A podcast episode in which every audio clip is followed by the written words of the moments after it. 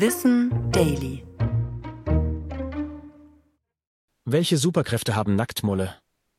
Viele kennen Nacktmulle nur noch aus der Zeichentrickserie Kim Possible, aber die Wissenschaft faszinieren sie schon lange.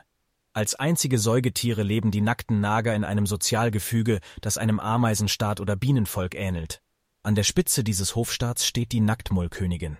Sie hat ein dominantes Männchen an ihrer Seite und einen Staat an Arbeiterinnen unter sich.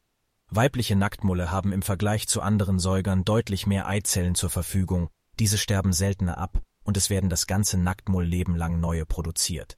So kann eine Königin bis zu 1100 Nachkommen in ihrem Leben zur Welt bringen. Sie ist damit die einzige in ihrem Staat, die für Nachwuchs sorgt. Hat sie ihre Untertanen gut im Griff, kann sie diese mehrere Jahre anführen. Doch stirbt sie, beginnt ein erbitterter Kampf um die Nachfolge.